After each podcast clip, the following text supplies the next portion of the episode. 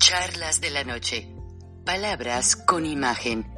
El análisis de los acontecimientos que influyen en nuestra vida con el periodista Francisco Durán Rosillo.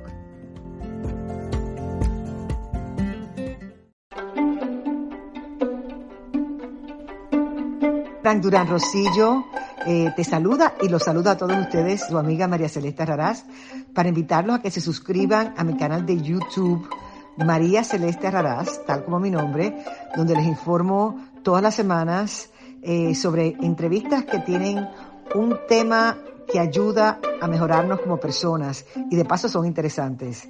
Las pueden encontrar en mi canal de YouTube, así que los espero.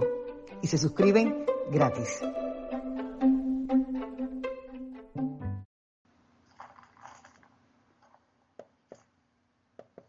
Recording in progress. Buenas noches, bienvenidos a Charlas de la Noche, Palabras con Imagen.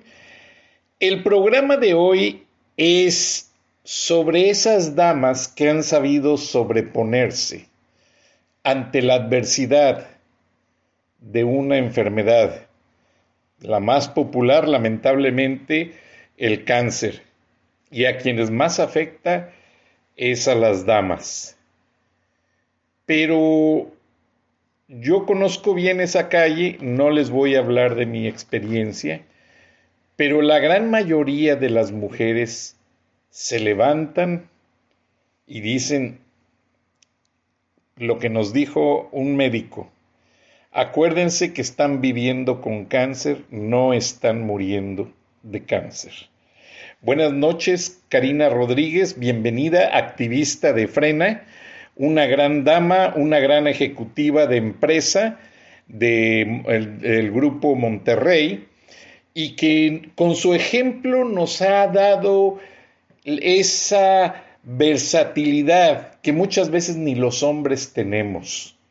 Y el día de hoy es para motivar a la gente, a las mujeres. Las mujeres son la fuerza viva de México y lamentablemente a veces no pensamos en eso o muchas piensan que el hecho de tener cierta condición preexistente de salud, ya hay que estar en una cama, en un sofá, viendo tele, y no, la cama mata, la cama hace más daño.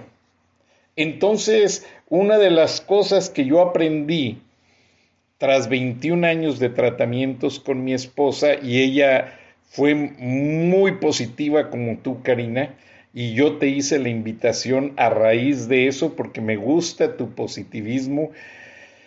Mi esposa me decía a veces, si yo me sintiera como me veo, todo estaría maravilloso.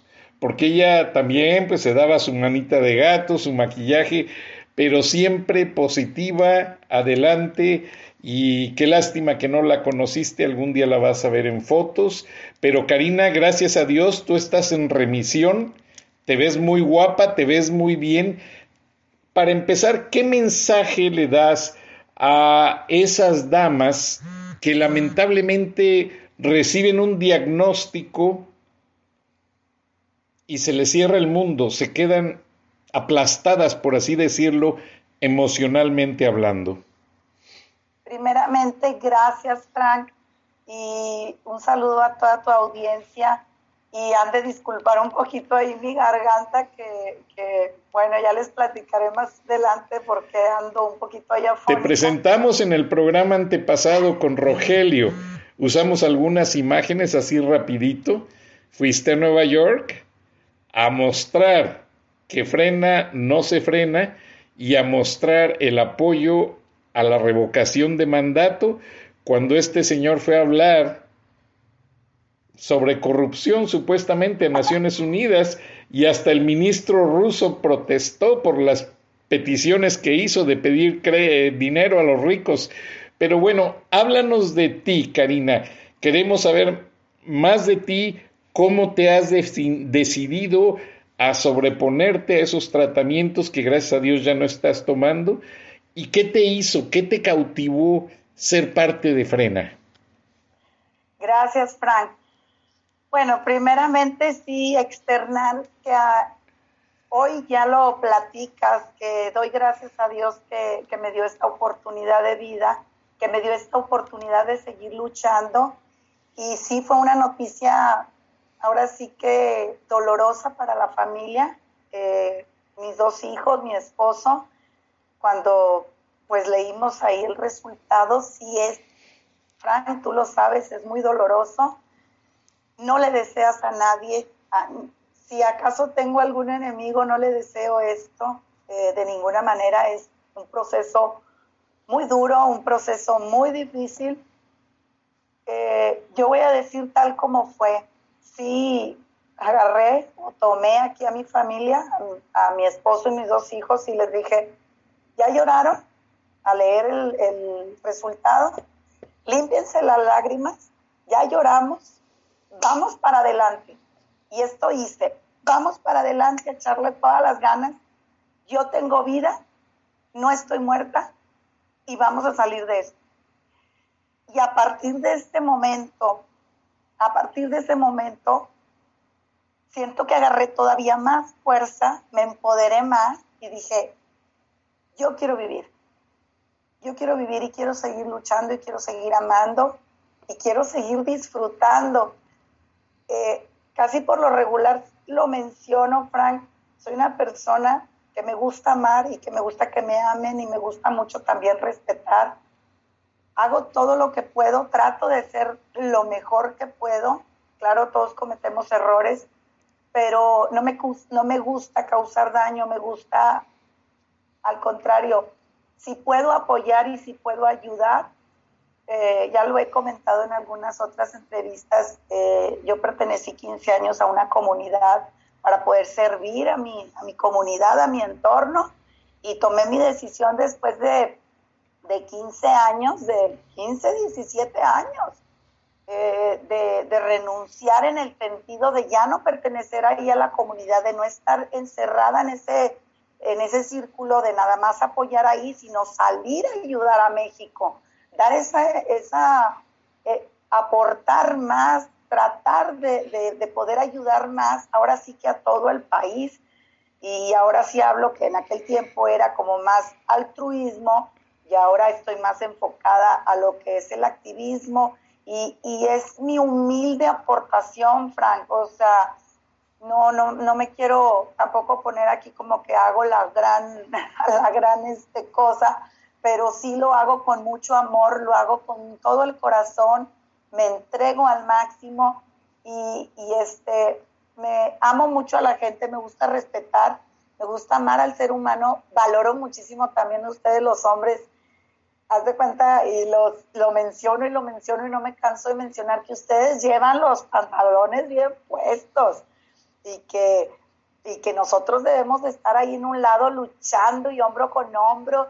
Y se me pone la piel chinita, Frank, pero también uno de mujer se empodera de más y ahí sales y mira, ya he vivido con esto, con lo del proceso del cáncer, eh, cuando yo sentía esas, parecían este, dardos o no sé cómo les llaman, sentía que me los enterraban y me sentía morir en vivo. O sea, Frank, no sé hasta dónde fue el proceso de tu esposa, pero a lo mejor sabes precisamente lo que estoy tratando de decir. O sea, yo sentía que me enterraban esos aparatos que usan ahora para hacer este, lo que vienen siendo, ellos le llaman un marcaje para poder después entrar al proceso de, una cirugía.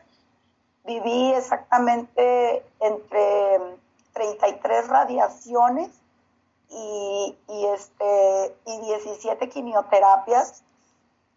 Y externo siempre también que, que no paré, que en todo momento estuve luchando, tanto en frena como en, aquí en casa, que es su casa, eh, siempre haciendo todo lo que tenía que hacer, mi rutina, todo, todo, salir al súper, este, la limpieza de casa, eh, obvio estar al pendiente de, mi familia, nunca dejé de, lavar la ropa, de, de, tener que doblar ropa, o sea, me mantuve ocupada para no caer más de lo que podía haber caído o tirarme en un sillón o tirarme en la cama a llorar, a sufrir no, sí batallé un poquito con la alimentación porque no hay, hay un momento en que entra el medicamento a tu cuerpo y obviamente te sabe la medicina, sabe la quimioterapia, te da un sabor a algo muy extraño, pudiera decir como como dirían a centavo, que te dice, sabe así como algo a, cobre, sí. A cobre. Ayer. Entonces,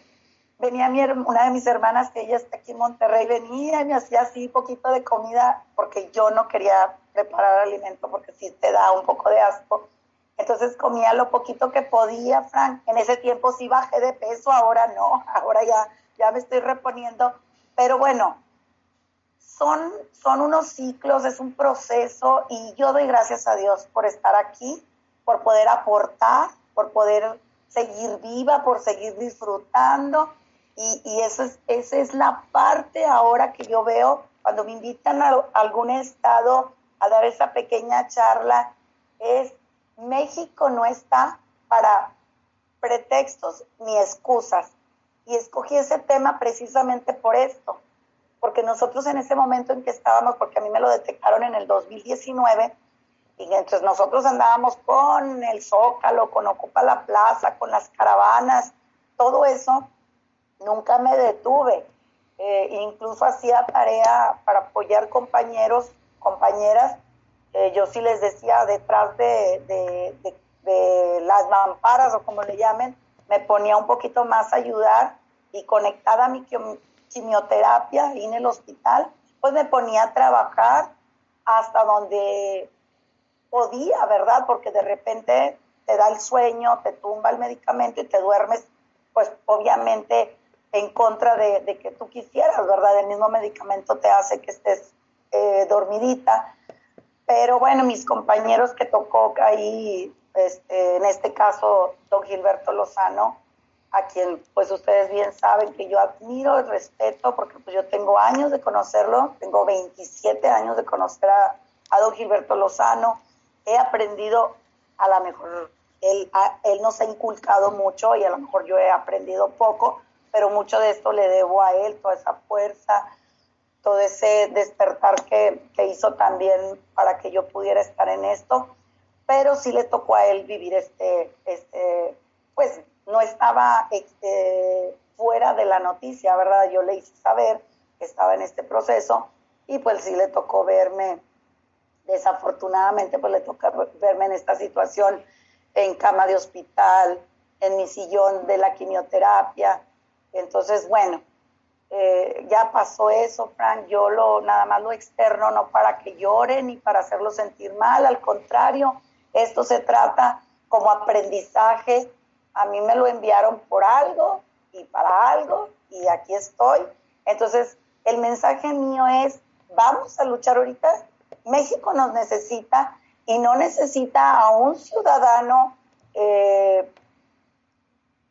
no necesita a un ciudadano eh, tirado en una cama llorando, que no puede, que, o sea, yo respeto la situación de, cada uno, pero bueno, hay que pensar que nosotros podemos aportar, que podemos hacer muchísimo por México. Estamos en medio de esta dictadura, está muy adelantada y todo lo que nosotros hagamos va a ir sumando para que ya en conjunto, para que ya en unión, logremos el cometido de Frente Nacional, todo esto que estamos haciendo como Frente Nacional, que sabemos que nuestra Ahora sí que nuestra misión es liberarnos de Andrés Manuel López Obrador, de, sacarlo de esa silla presidencial, porque obviamente, pues yo ya no necesito repetir tal vez eh, lo que ya todos sabemos, que es, un es el peor presidente que hemos tenido en la historia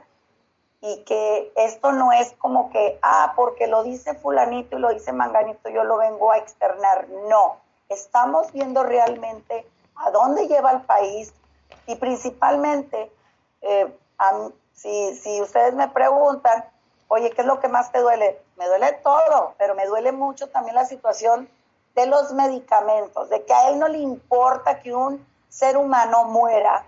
Nuestros niños con cáncer, nuestras damitas con cáncer, se nos estén yendo porque no hay medicamentos, porque tenemos un presidente inepto, nefasto, hipócrita, es un genocida, es un asesino.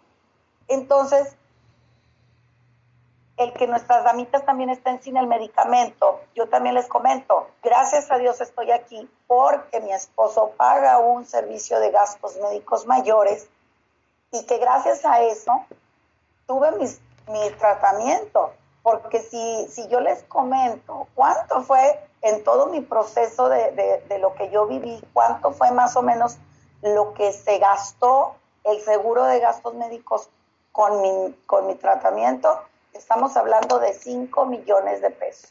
Wow. Wow. O sea, es un sí, yo, yo tenía miedo que me llegaran a quitar mi servicio de gastos médicos. O sea, sí me daba temor. Mi esposo, pues sí le tocó pagar algunas, algunos, este, pues sí, como quiera, que de repente te dicen esto no procede, esto no entra, etcétera, que tienen sus restricciones ahí, sus, este, esto no lo podemos aportar. Entonces, ahí sí, bueno, él nunca me dio el número de lo que él gastó, porque pues no sé, no quiso que yo me enterara, pero sí me hizo el número de lo que AXA, este, ay, ya hice el comercial, perdón, este, de lo que, de lo que, sí, perdón, No, de no lo que el seguro eh, sí invirtió en esto, pero sabemos que nosotros tenemos muchísimos años. Yo desde que trabajaba este, como ejecutiva en, en Grupo FEMSA, eh, yo desde ahí yo ya pagaba un seguro de gastos médicos, independientemente que yo tenía mis servicios de gastos médicos con ellos, yo siempre procuré tener un seguro. Cuando ya me caso, pues ahora sí que le tocaba pagar a, mi, a mi esposo.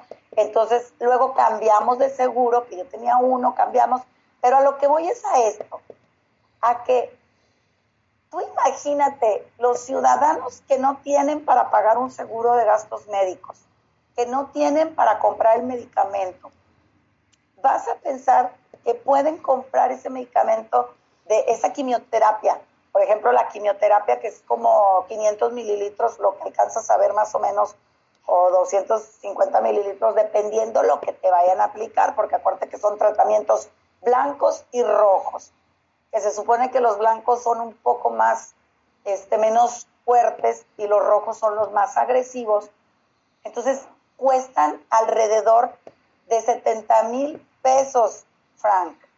70 mil pesos te estoy hablando, o sea, ya estamos hablando de un año a lo mejor, o, o sea, de lo que ahorita a lo mejor ya incrementaron. Entonces, todo esto ¿por qué este presidente le vale que se mueran nuestros hermanos mexicanos? ¿Por qué a él no le interesa? ¿Por qué a él no le importa la ciudadanía? ¿Por qué, no, los ve o por qué nos ve como, como si fuéramos algo que no es valor para México? Eso es imperdonable. Es imperdonable porque primero es la salud, la vida. Así o sea, es. nos preocupan muchas situaciones de lo que él está haciendo. Obviamente la seguridad, todo lo que se está cometiendo, o que está cometiendo él junto con su gabinete y con la gente que él trae. Entonces, pero en parte, y, y o primeramente pudiera yo decir que a mí me, me duele muchísimo esto, y no porque yo lo haya vivido. Lo que pasa es que ya lo viví y digo, ¿qué hacen los que no tienen con qué pagarlo? ¿Qué hacen? O sea, porque si a mí me lo ponían, me aplicaban mi medicamento y aún así yo estaba desesperada, decía, ¿iré a, a vivir? ¿Iré a vivir? ¿Qué irá a hacer de mí? Entonces esos niños que, que tú los ves luego vomitando, que se sienten mal, que no pueden comer, que se les cae su pelito, que hoy sí le pueden hacer la radiación y mañana no. La radiación te la tienen a hacer como te la marca el protocolo, como tus oncólogos te dicen. Te hacen un blog de un protocolo que tienes que llevar. Karina, Karina Rodríguez, a ti te tocan 33 quimioterapias y te las vamos a aplicar de lunes a viernes, perdóname, tus radiaciones de lunes a viernes, te vamos a dejar descansar sábado y domingo, lunes y viernes, porque podían haber sido consecutivas, pero pues creo que de repente sí podía ir yo los sábados, pero tienes que ponerte tus 33 radiaciones y luego tus quimioterapias también tienen protocolos, tú te las tienes que aplicar tal fecha, porque va, va con base a tu cáncer, con base a cómo está de agresivo ese, ese cáncer en tus células. Entonces, ¿cómo esa criatura o cómo esa damita, si no hay el medicamento, ah, pues no hay medicamento porque tenemos un presidente que no se mortifica, que no le importa, entonces no te lo podemos poner, no podemos hacer nada por ti. ¿Y qué sucede? Viene la muerte, viene la muerte. Hay casos donde la gente apoya, donde hay asociaciones que apoyan y, y, y qué bueno, pero pero para eso tenemos un gobierno, para eso tenemos impuestos, para eso es el dinero de nosotros los mexicanos que nosotros pagamos todos esos impuestos y que es para que tuviéramos todos esos servicios, para que los ciudadanos no carezcan de, no deberían de carecer ni de alimentos, tú, Frank, ni de medicamentos ni de alimentos. Exactamente, Karina. Ahora, eh, pues Discúlpame que yo te invité tocando el dedo en la llaga porque a veces a la gente no le gusta hablar de estos temas y te agradezco y te admiro tu fortaleza para hacerlo porque no cualquiera se atreve a, a, lo que es básicamente entregar su vida a una causa, todavía conviviendo con su familia y básicamente dejando a un lado las preocupaciones, el dolor y todo lo que conlleva esas quimioterapias, esos tratamientos, porque lo ve uno muy de cerca y se percata uno que es bastante difícil sobrellevarlo, bastante doloroso, ya físicamente y anímicamente uno tiene bastante con esto. Pero las mujeres de México que te ven en esas marchas en el Zócalo, que te ven en esas marchas en el podium, que te ven hombro con hombro con mujeres de frena, con el ingeniero Gilberto Lozano, y yo le pregunté que, que le, porque tú sabes, fue iniciativa mía hacerte esta entrevista, eh, ¿qué le dirías tú a esas mujeres precisamente que no tienen el seguro médico en este momento, porque este gobierno retiró todos los servicios médicos, técnicamente hablando, aunque ellos digan que existen, no existen.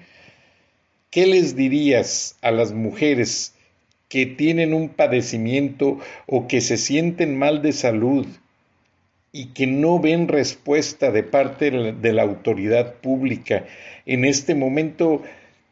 Y parte de mi admiración es que veo que no te quedas cruzada de brazos. Quería meter unas imágenes de Eva Perón. Eva Perón para mí, aunque muchos amigos argentinos dicen otras teorías, para mí tiene mucho respeto. Porque fue actriz, el general Juan Domingo Perón se casó con ella, que por cierto te pareces demasiado, Karina, ¿eh? Demasiado. Enseguida te voy a poner unas fotos. Pero Eva Perón se hizo más famosa no por ser la primera dama de Argentina, sino por la popularidad que le dio al gobierno. Nadie quería a los militares en el poder. Juan Domingo Perón era un dictador, honestamente. Pero Eva Perón empezó a ver por la gente, a llevarles medicinas a los pobres, a llevarles juguetes a los niños y ponía a los soldados ayudar a la gente. En lugar de apuntar los rifles, los ponía a ayudar a la gente. ¿Qué crees que hicieron cuando ya se sentía muy mal? Argentina regresaba a un proceso democrático y Juan Domingo Perón ya iba a ser candidato políticamente hablando, en lugar de estar mantenido en el poder por la fuerza de la bota militar. Entonces, Juan Domingo Perón realmente ya no gozaba de ninguna popularidad, ya no gozaba de ningún respeto de la población y básicamente lo que tuvieron que hacer, permíteme ver si puedo meter la foto, ¿se vio la foto o no la estás viendo? Sí, sí, veo, veo donde están este en un carro y, se ve ahí arriba. Juan Domingo Perón y Eva Perón. ¿Se ve solamente la foto o también nos vemos nosotros? Yo te veo a ti, no me veo yo. Ah, a ver, ahorita nos, nos, ah, nos corregimos todo y este, allí, ahí ya ves la foto y me ves a mí, te veo yo a ti, ¿verdad? Bueno, yo, yo te veo a ti y veo la foto, no, no me veo yo. Ah, Dios mío, bueno. Aquí está una de las fotos en los desfiles militares. Eva Perón ve que delgada está ya de sus quijadas. Ya había sido diagnosticada y en aquellos años los tratamientos no estaban tan avanzados. Pero lo que te quiero decir con esto es que Eva Perón se dedicó a luchar por el pueblo argentino. ¿Y qué sucedió? Que la nominaron candidata presidenta de, de Argentina y cuando la llevaron así en un carro descubierto, le pusieron un mástil y la amarraron y encima pusieron el abrigo, porque ella ya no tenía fuerzas para sostenerse.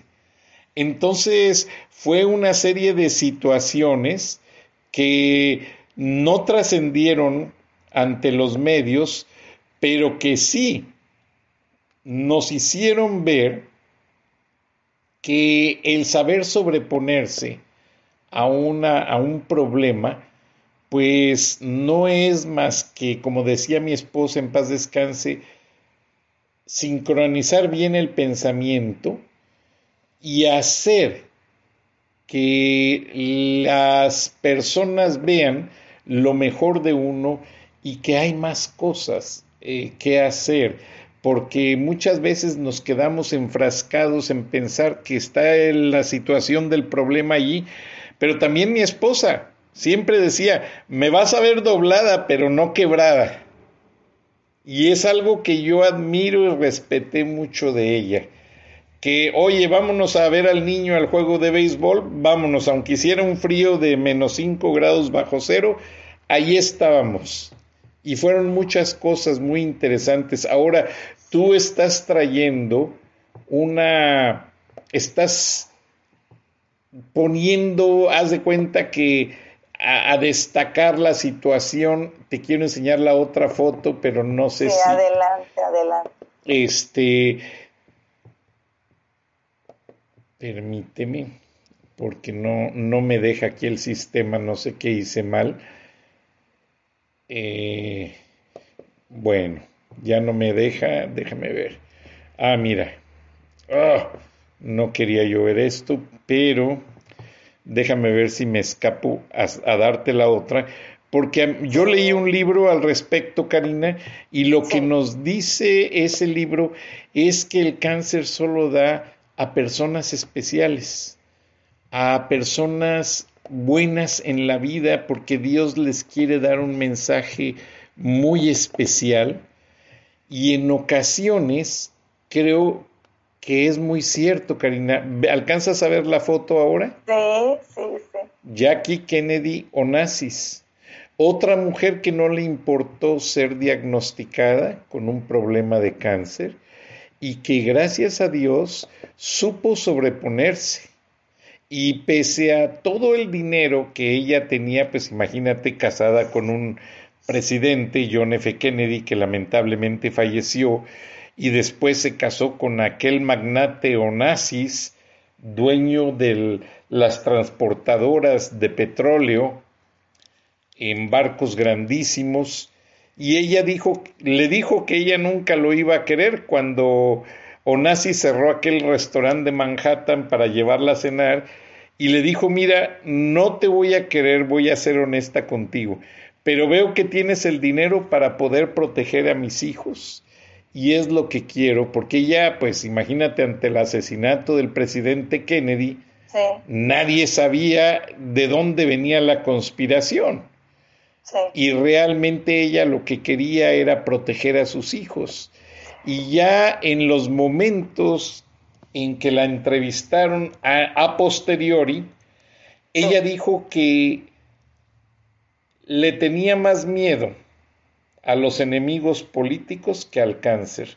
Por eso ella siempre ignoró el cáncer, al cáncer no le hizo caso, se daba sus tratamientos, lo atendía, pero era algo realmente secundario para ella, Karina. Ahora, tú has traído muy bien documentado el asunto de las mujeres y los niños con cáncer.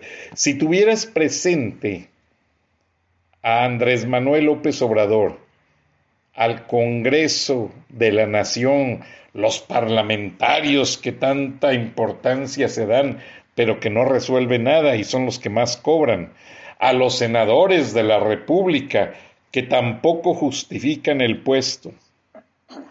¿Qué les dirías como sobreviviente de cáncer, como madre, como empleada ejecutiva y como activista? Mira, me hiciste una pregunta anterior que se quedó ahí este, sin responder. ¿Qué le diría a las mujeres que están pasando por este proceso? ¿Sí? Sí. Entonces, no me ha tocado ahora pronto, tengo un grupo de unas eh, eh, amigas ahora que nos hicimos cuando íbamos a radiación y que ellas me veían y me decían, ¿cómo le Primero pues me hablaban de usted, porque pues son chavas que, que estaban, pues ahora sí que están jóvenes y que les dio cáncer, o sea, que tú piensas que, que te va a dar como que cuando estás uh, más mayorcita. Entonces me decían, señora Karina, ¿cómo le hace usted para entrar por esa puerta a la radiación y venir con esa sonrisa y venir arreglada, arreglarse y entrar así. ¿Cómo le hace? Y, le di, y yo les decía, bueno, no te lo puedo explicar.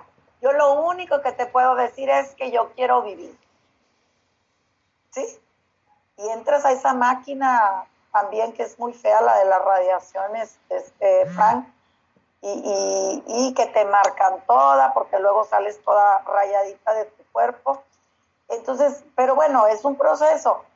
Y, te sientes vulnerable y te sientes así, ya sabes, pero entonces sales y dices, vámonos, hay que echarle y hay que echarle. Y cada día que pasa la radiación, das un paso y es otro pasito.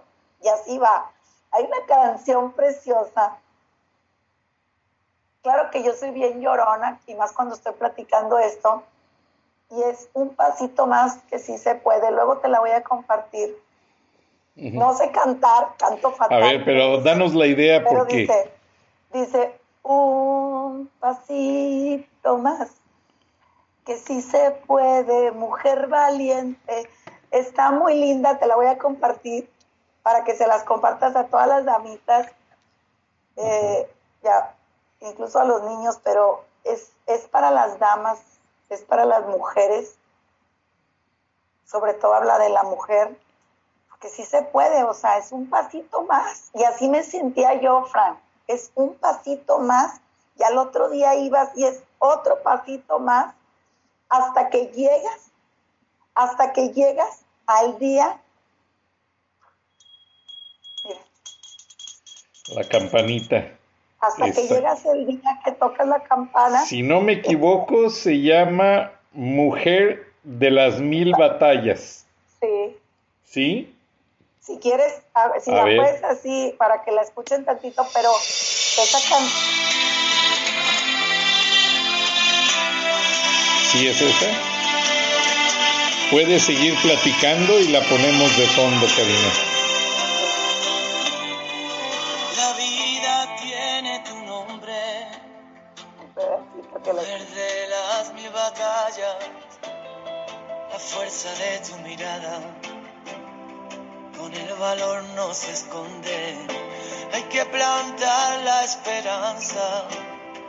En el lugar donde duele. para que crezca bien fuerte en el miedo que acompaña. Y sigues tan bonita como ayer. No se despeina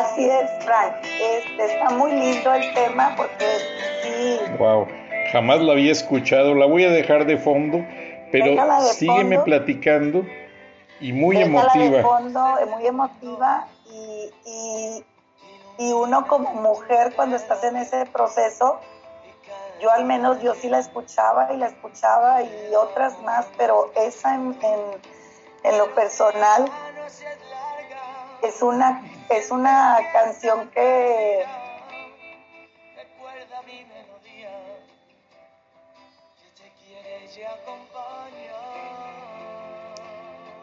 Sí,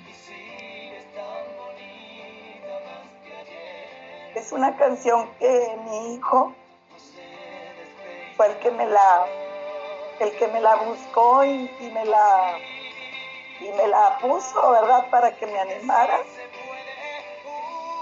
él me veía Frank cuando se me caía el cabello y venía y me abrazaba. Venía y me abrazaba y me decía me decía todo va a estar bien mamita y me tocaba aquí Charlie Charlie es un niño frena es un joven frena es un guerrero también, un chavo, un chavo súper inteligente, un chavo que realmente es una persona muy madura y muy fuerte, ha sido muy fuerte. Él- bueno, toda mi familia estuvo pegado, pegados conmigo, pero él era uno de los que venía y me tocaba aquí el hombro y me decía, mamita, todo va a estar bien, échale ganas, mamita.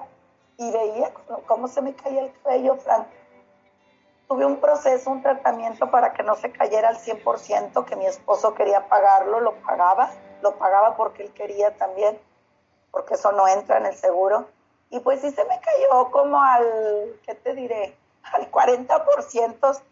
Yo traía ya después mis mascaras y así salía a luchar o con una peluca y que me ponía y después ya que me creció mi cabellito que lo traía aquí, de repente no sé quién de los jóvenes frena en uno de los eventos allá este, en el Ángel, creo que fue en el Ángel, ahí por ahí anda la foto, creo que sí la subió uno de mis compañeros en una entrevista, donde ya traigo el cabellito más así, pero me salió muy chino. Y me gusta, me gusta cómo se me ve el cabello corto. O sea, eso ya pasó, ¿verdad? Esto es recordar el apoyo de mi familia, el amor de mis hijos. Hay un video que ellos también me hicieron, precioso también, precioso. Entonces, a, a esas mujeres, a todas esas damitas, les digo que sí se puede, sí podemos, pero está también en tu mente. Si es el tratamiento, y les voy a decir por qué, les voy a decir por qué si está en nuestra mente. El tumor estaba exageradamente grande en mi mama izquierda. Yo fui a dos hospitales, a dos laboratorios a que me hicieran mi estudio porque cuando me dijeron la primer, la, cuando me lo confirman, yo dije, yo tengo que estar segura y no quiero que vaya a ver aquí con que sí y un error. Voy al otro hospital y sale exactamente el tumor del mismo tamaño, el mismo resultado. Entonces, yo sí, el, el, lo que les digo es, es nuestra mente, es poderosa. Nuestra mente y nuestra fe. ¿Sí? Arriba, a levantarnos con ese ánimo, quiero vivir, quiero vivir.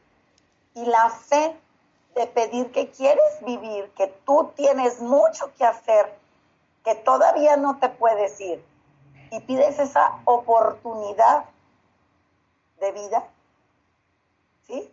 Sabemos que tenemos nuestra rayita, ¿verdad? Pero si tú también pides, se te va a dar. Claro. Entonces, yo sí voy a externar aquí en tu programa, Frank. No me voy a quedar callada. A mí me sucedió que me estaban dando mis radiaciones y mi quimioterapia. Entonces, yo iba cada cierto día, me tocaba ir con mi doctora, porque era una mujer, la doctora que me toca a mi eh, oncóloga. Entonces ella palpa. Y yo había, eso fue un miércoles y yo un lunes tuve un sueño. Pero el miércoles ella palpa. ¿Y qué crees que me dijo? No idea. No está, no está el tumor. Wow. Es en serio. No está el tumor. Mi esposo y yo volteamos y nos vimos y no pudimos evitar llorar. O sea, los dos nos vimos y los dos lloramos porque el lunes yo le platiqué, me levanté y le dije, oye, tuve un sueño. No soy mucho de soñar. No sueño muy seguido porque caigo como piedra y luego ya no sueño. O no me doy cuenta. O no me acuerdo, no sé. Pero me recuerdo que apenas me levanté y le dije, tuve un sueño. Y soñé a un joven como de unos 25 años que me decía, Karina, dice Dios que todo va a estar bien.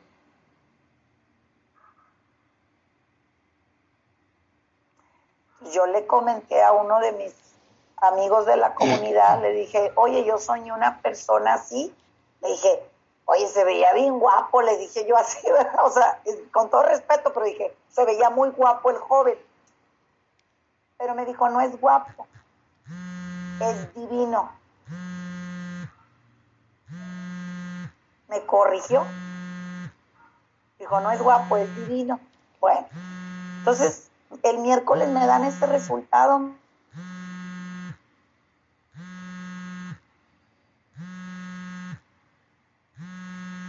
Karina.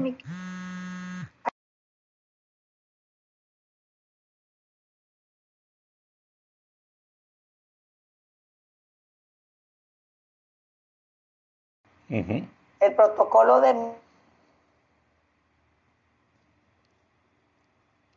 Del tratamiento. mi trámite, mis peticiones, llámale como tú quieras, pero yo lo tengo que externar. Yo no me lo puedo quedar callada porque el tumor ahí estaba. Entonces yo hablo con uno de los cirujanos oncólogos y le digo, doctor, explícame si esto es normal, que el tumor se haya desaparecido inmediatamente con la quimioterapia, porque apenas llevaba unas cuantas. Y me dijo, imposible. Wow. Entonces, yo así, ahí se los dejo, ¿verdad? Pero sí, sí se los, se los comparto. No me lo puedo quedar callada porque mal haría. Entonces, mi resultado era que el tumor había desaparecido. Sí entro al proceso de, de que me tuvieron que quitar, hicieron una pequeña incisión. Yo siempre digo pequeña, pero está, está larga. Pero como está bien cuidada la cirugía, estuvo muy buena me quitaron muy poquito de lo que viene siendo célula, tú, Frank. Tejido. Este, tejido. Lo, hicieron el marcaje del que yo les hablaba, muy doloroso, porque tienen que marcar. Ellos van viendo en, el, en la pantalla y todo cómo está o dónde estuvo, y marcan y, y, y este, no sé si le llaman debridar o como le llamen, ¿verdad? Pero quitan esa parte. Pero bueno, ese, ese es mi consejo o mi mensaje para las mujeres, que, que tengan fe. Que no que se den por vencidas. Que no se den por vencidas y que yo aquí estoy y que si les puedo servir, si yo puedo servir de alguna manera, yo lo voy a hacer, Frank. Claro. A lo mejor ando muy ocupada con esta revolución que traemos, pero para mí es muy importante ustedes, mujeres valientes, preciosas, porque son preciosas, porque somos, todas las mujeres somos bellas, tú, Frank, todas las mujeres. Dios nos hizo diferentes, pero todas somos hermosas como ustedes los hombres. Y muy fuertes, muy fuertes. fuertes. Y somos bien fuertes las mujeres, indudablemente somos muy fuertes. Entonces, ese sería el mensaje en corto, si digo, fe y positivismo. O sea, que siempre estén, aunque te sientas mal, Frank, porque yo me sentía mal. O sea, me sentía como, como si hubiera pasado un tráiler por arriba de mí. Y quedé, estaba súper flaquita, ya no, pero estaba flaquitititita, o sea, estaba en, en una, eh, todavía no entraba el COVID, me acuerdo que después entró el COVID, porque me dijo el doctor, uno de los, era, eran muchísimos doctores los que me estaban viendo, este, porque, mira, yo lo, no, no se alcanzó a ver bien en mi, en mi otro entrevista que me hicieron, pero mira, aquí se ve donde unas quimioterapias me quemaron mi brazo, se infiltró, entonces me tuvieron que extraer dos, dos, este, dos venas externas. Wow. Entonces, sí, y este brazo me dio lata. Aquí les voy a decir que no, me dio mucha lata. Entonces me dijo el, el, el epidio, epidio, epidio, ¿cómo le llaman? Epidio, ¿cómo les dicen? A los que ven, infectólogo, perdón, infectólogo. eh, sí, infectólogo. Él me dijo, este, me dio temperatura y estuvo la cosa crítica. Y me dijo, y eso que todavía no llega el COVID, todavía no entraba el COVID cuando estaba pasando esto y que yo estaba ardiendo en temperatura, que me había puesto delicada ahí. Y, y este, me hacían los estudios porque decían, oye, no habrá entrado ya el COVID aquí y que todavía no estuvieran enterados en el hospital. Y sí me hicieron, fíjate que sí me hicieron hasta la... Me, que no sé cómo le hicieron, porque la verdad es que yo ya andaba, o sea, cuando te sube la temperatura, tú sabes cómo te sientes, ¿verdad? Pero sí recuerdo que hicieron estudios de diferentes, de, de muchos tipos, pero sí recuerdo que habían hecho como una prueba de COVID, porque ya estaban, ya estaba en, en otros países y entonces pensaron que probablemente ya había entrado, pero bueno, no, había, salió negativo pero bueno, este, te digo que sí hay muchas, eh, en todo este proceso se vienen complicaciones y te sientes mal y todo, todo, pero gracias a Dios yo no paré, en todo momento seguí luchando y ese es mi mensaje para las damitas. Y para el presidente nefasto, traidor, dictador, genocida, corrupto, inepto, que tenemos, yo ya no le pediría nada para que ayudara. Ese presidente se tiene que ir, Frank. Ya no estamos para pedirle. Pedirle que se largue. O sea, no lo necesitamos.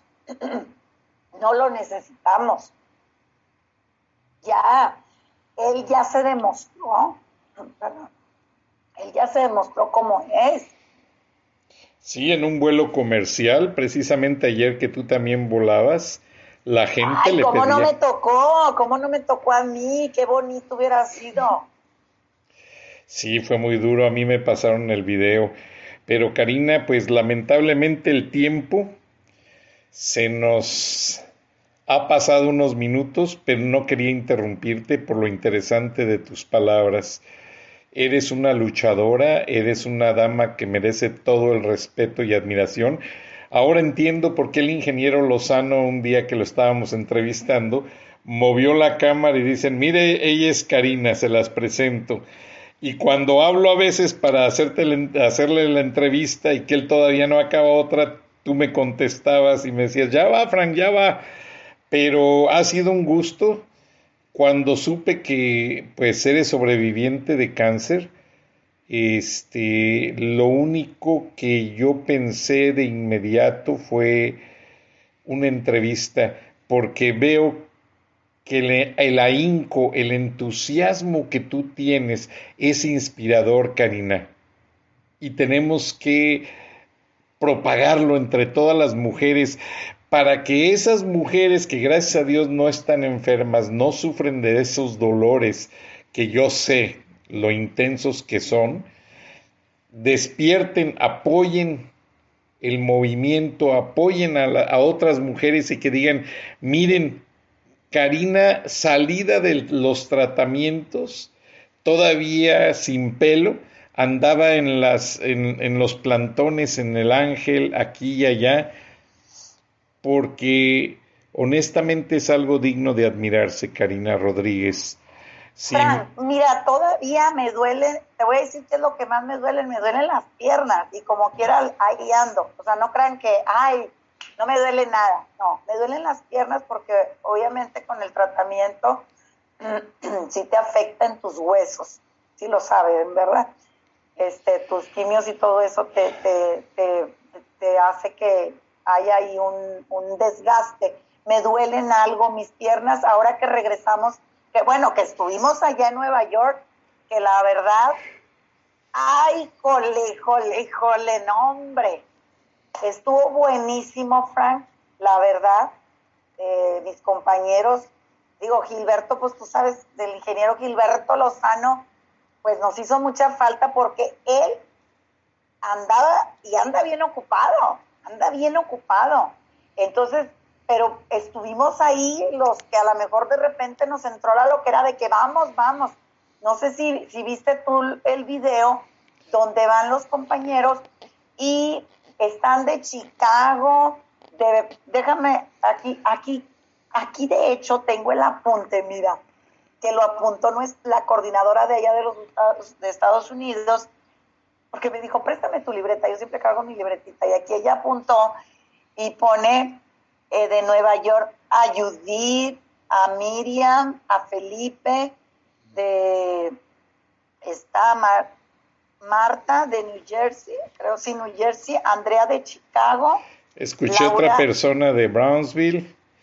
Sí, ahí voy. Laura Adriana de Chicago, es que aquí voy por como los puso ella, Karina Rodríguez de México, Alfonso Ortega de Dallas, Texas, Nicolás de New York, está Jonathan de Portland, y Fuentes de Colorado Spring, el doctor Garza de Bronzeville, obviamente está la coordinadora Maribel Garza de, de Bronzeville también, y Moy, Simoy de Portland, Laura de Filadelfia, Oscar de Pensilvania, Julio de Puebla, y quién más me falta, no, es que ya, así, bueno, que son los que aquí eh, ella apuntó, ¿verdad? Entonces, estuvimos bien fuertes, porque si viste, nos estaban bien pagados para que fueran con todo con nosotros, pero también los oficiales se unieron, Frank, o sea, me gustó que, ellos este, vieron que nosotros estábamos pacíficos, que nosotros estábamos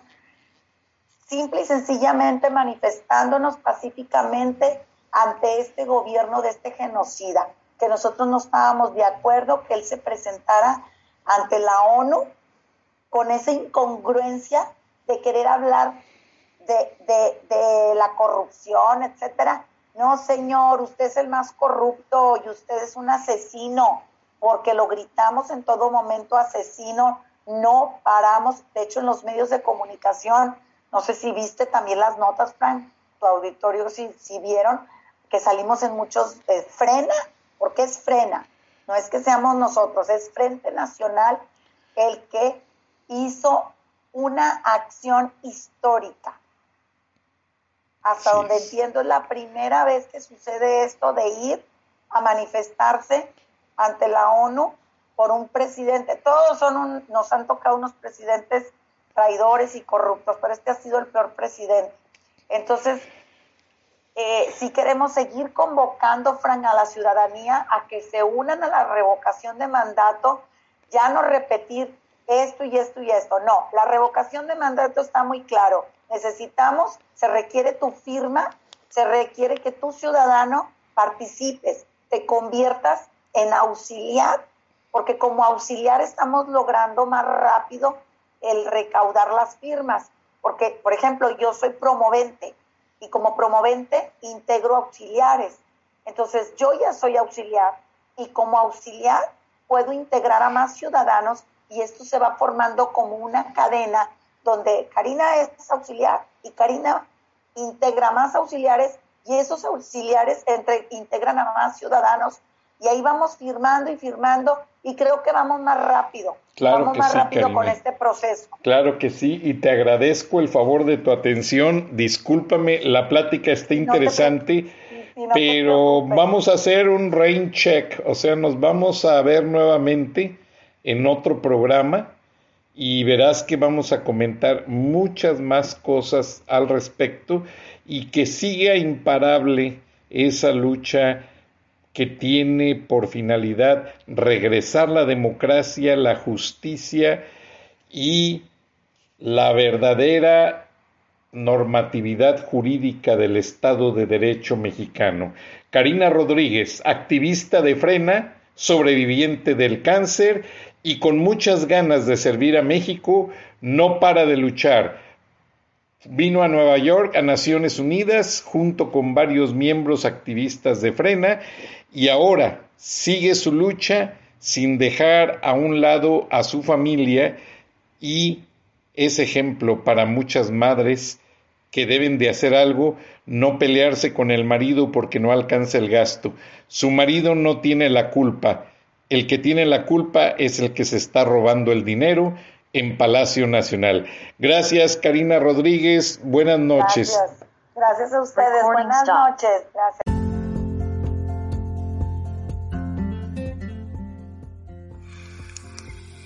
Escuchaste el análisis de la noticia, transparente como el agua, con el periodista Francisco Durán Rosillo